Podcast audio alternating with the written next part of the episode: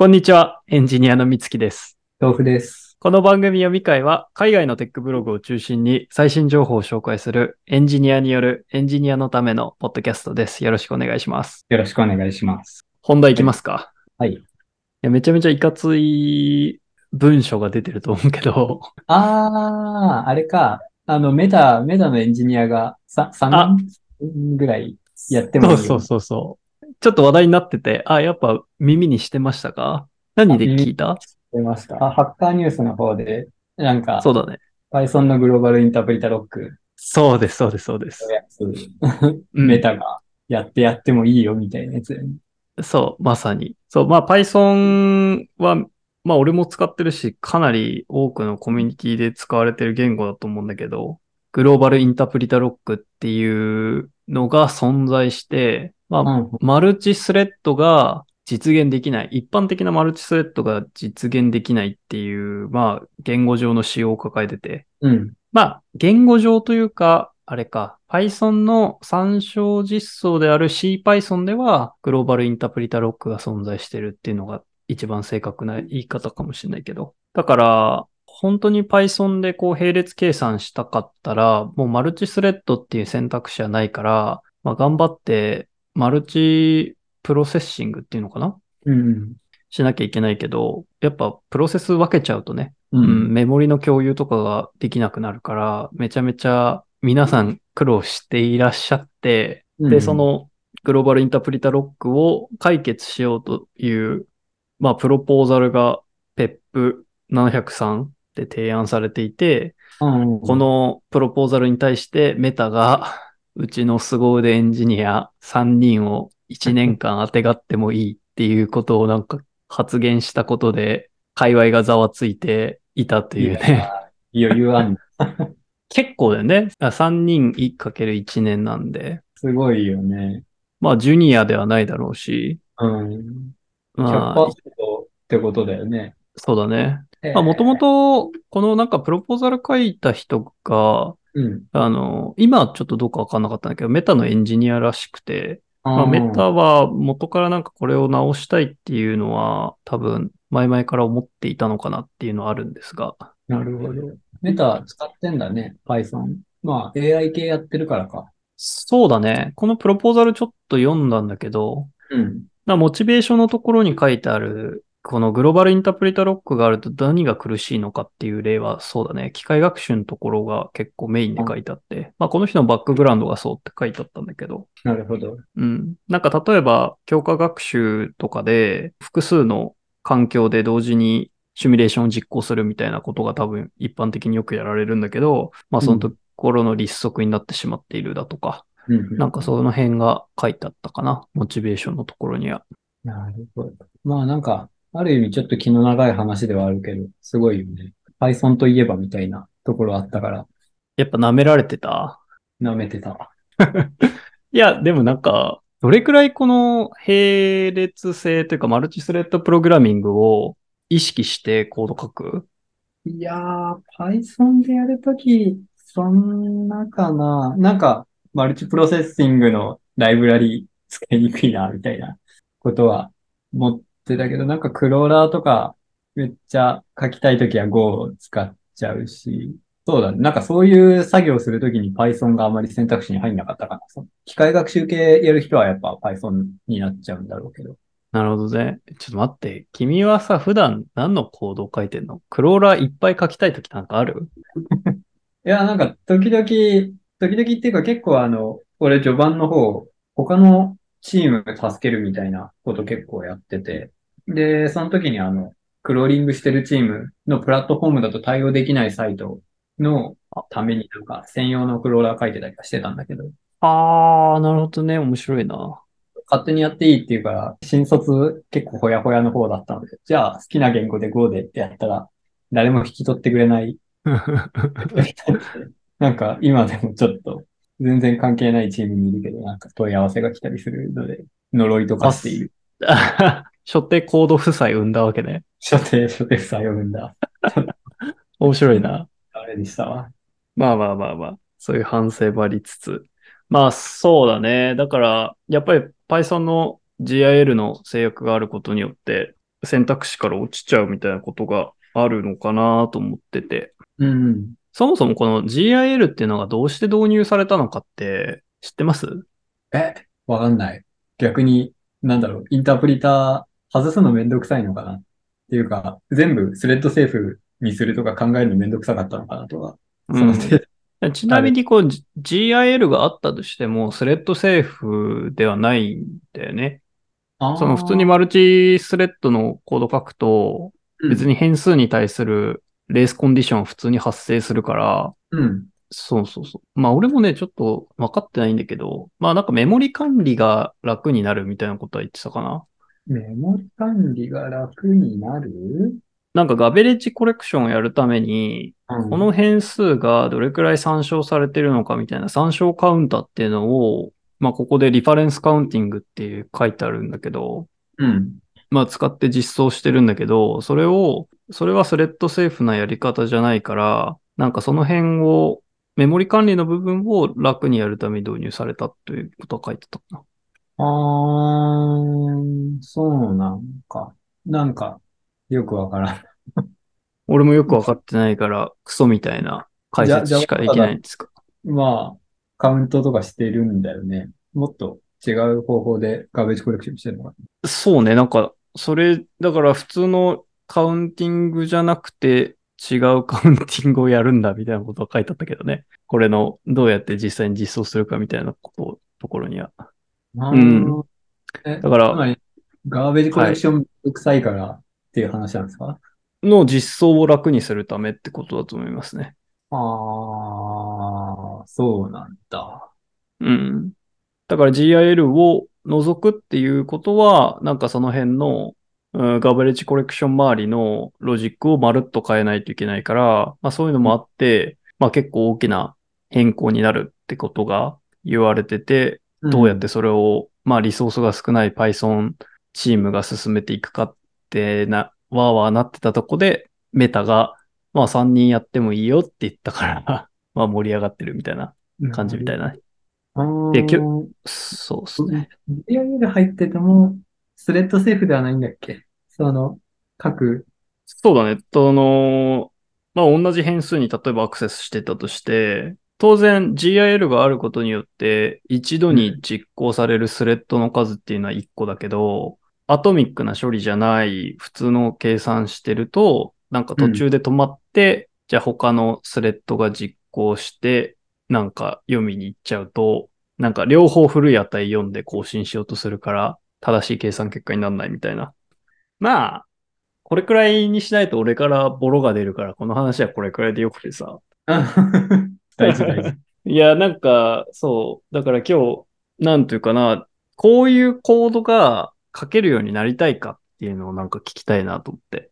え？というのも、というのも、いや、なんかこういう、そう、言語処理系とか、まあ普通に、まあウェブ系のソフトウェアエンジニアやってると、こういうの書く機会なかなかないじゃないですか。で、なんか書けないプログラムっていうのがいっぱいあるなっていうのは思ってて、うん。まあ自分自身今、まあスタートアップでちょっとコード書いてるけど、うん。なんていうか、コードとしては新しくないっていうかさ、別に他の領域では当然あるようなことを、じゃあこの領域でも実現しましょうよみたいなコードがあるから、本当にエンジニアとしての力を伸ばすって考えるとこういう足りてない領域はいっぱいあるなって思うんだけど、そういうのをどう考えようかなっていうのは悩んでて。うーん、なるほど。個人的にはなんか、エンジニアの力を伸ばすみたいなノリで仕事してるっていうよりかはなんか、まあ必要とされるところに適当に行くかなぐらいのところで、なんだろうな、必要な技術はその度に身につければいいかなって思ってて、そう、流れに身を任せて漂っているだけなので、うんあ。んまり、その、あ次は、この知識が足りない、これをやろうみたいな感じで戦略的にやってるってことが全くないから、みずきはそういう感じでロ、ロ、ロードマップみたいなの作ってやってる感じですか？いや、そんな大それたものはないんだけど、うん。なんか、この仕事をやってくださいって言われてもできないなっていうのはなんかさ、うん。悲しいなってのは思っててさ。ああ、できない。特にそれは諦めが早いんじゃないですか？ああ、まあね。でも、うん、まあそう、諦めが早いってのはそうだけど、その現時点で、じゃあジョブとしてこれをできるかっていうとできないから、でもさ、じゃあそれを、うん、まあなんか、大学とかだってまあ、ある意味専門は4年とか3年、っていうかまあ最初の2年ぐらいでもう結構、サーリの方は結構マスターする感じにもなるけどさ、その時間さえあれば、どの分野もまあ、割といけるはずじゃないですか。2, 2年とか1年とかそういうスパンがあれば。はい。で、まあ別に今できなくてもなんか、なんだろう、必要があってそれを任される、なんか機会があって、なおかつ知らない人にそれを任せたんだったら、その、ある程度時間に余裕もあるんだろうしってことで、まあ興味あるんだったら勉強を始めればいいとは思うけど、別になんか、ここの知識が足りない、なんか将来必要になるかもしれない、めっちゃやっとくかっていうなんか、なんだろうな、その、将来必要になる可能性が高いんだったら全然あらかじめ勉強しておくのはすごいありっていうかよくやるけど、その全く違う分野のことを興味あんまりないけどやるっていうのはそんなにする必要を感じないというか、まあ必要になったらどうせやりゃいいだろうみたいな。なるほどね。うーん 別に興味なくないんですよ。その、ああ、興味あるんですね。うん、なんか、自分が、やっぱり真っ当なコンピュータサイエンスの専攻じゃないから、なんかこういう低レイヤーが弱いなってのはすごい感じてて、なるほど。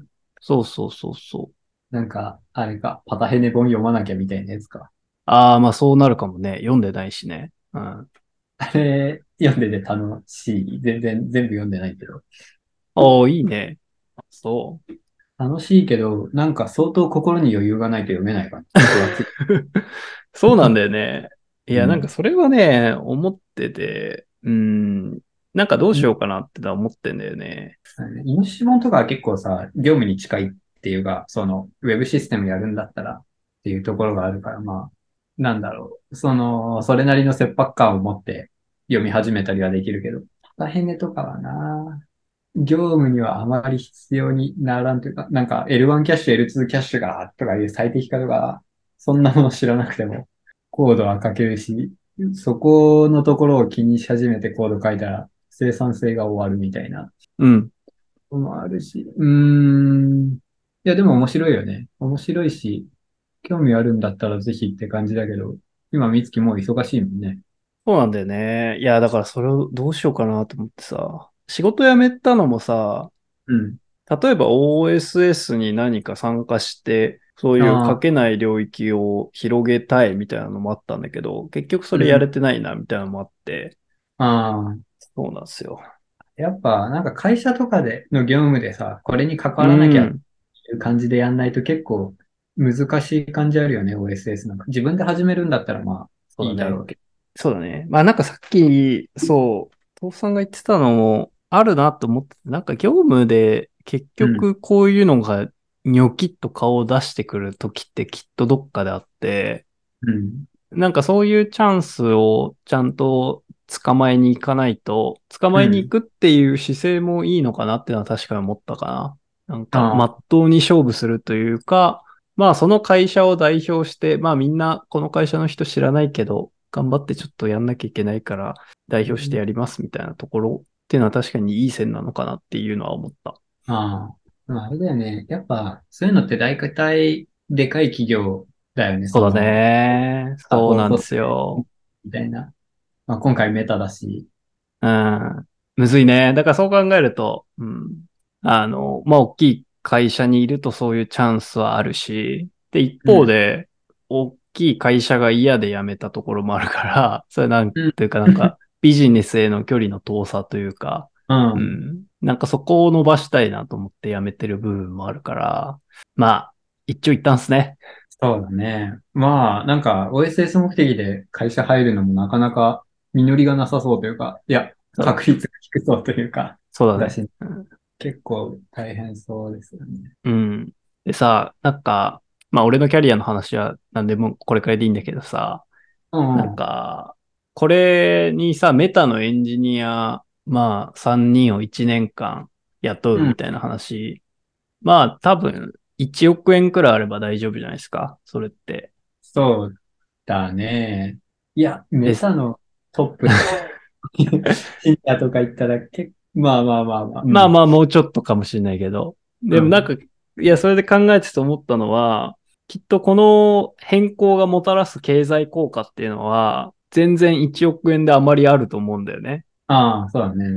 Python を使うあらゆる人々にとって、まあ、プラスの効果があって、今までなんか苦労しながら、本当はマルチスレッドで書きたいところをマルチプロセッシングで書いて、まあう、んパフォーマンスが出ないみたいな、みんなが苦しんでたのを解決するわけだから、インパクトはめちゃめちゃでかいんだけど、うん。その対価を、がちゃんと払われないから、こういうのが進んでいかないよなっていうのはすごいね、むずいなと思ってね。でもあれだよね。メタは今回、自分たちめっちゃ、これで、見返りがあるってある意味踏み切ってる。そうだね。だからメタレベルになると、まあ自分たちのための投資と考えても、1億円投資しても全然問題ないから、うん。で、世の中の人たちはそのおこぼれに預かるみたいな。あーいやー、でもあれだよな。つまんねえよな。その、興味、興味本位だけでやりてえよな。仕事にして、なんか、ね、ああ、メ、メリットが、これはうちの会社になんか、何円のメリットがあるな、みたいな。1億円ペースでな、みたいな。いうや、ん。いや、大事な視点だとは思うんだけど、いや、つまんねえよなと思ってね。その、もっと適当になんか、おこれやったらみんな喜ぶじゃん程度でやりてるな。そうだね。もっと Python を良くする、うんしたいからするんだっていうところでね。うんいやー、ね、本当に、そう、なんか、メタ的にはさ、ここにエンジニアを投資するか、じゃあ、それか、彼らはさ、莫大な広告収入があってさ、うんうん。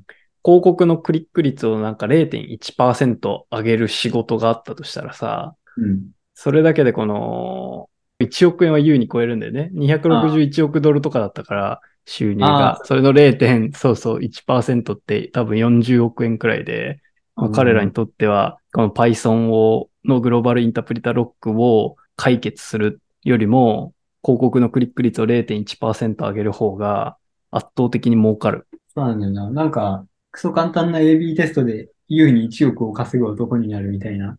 本当だよね。つまんないそうな AB テスト。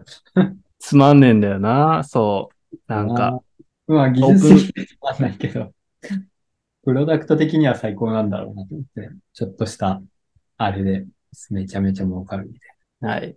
ね、なんかその、まあオープンソースソフトウェアって難しいなっていう、なんか超ありきたりな結論に落ち着いたんですけど、私は。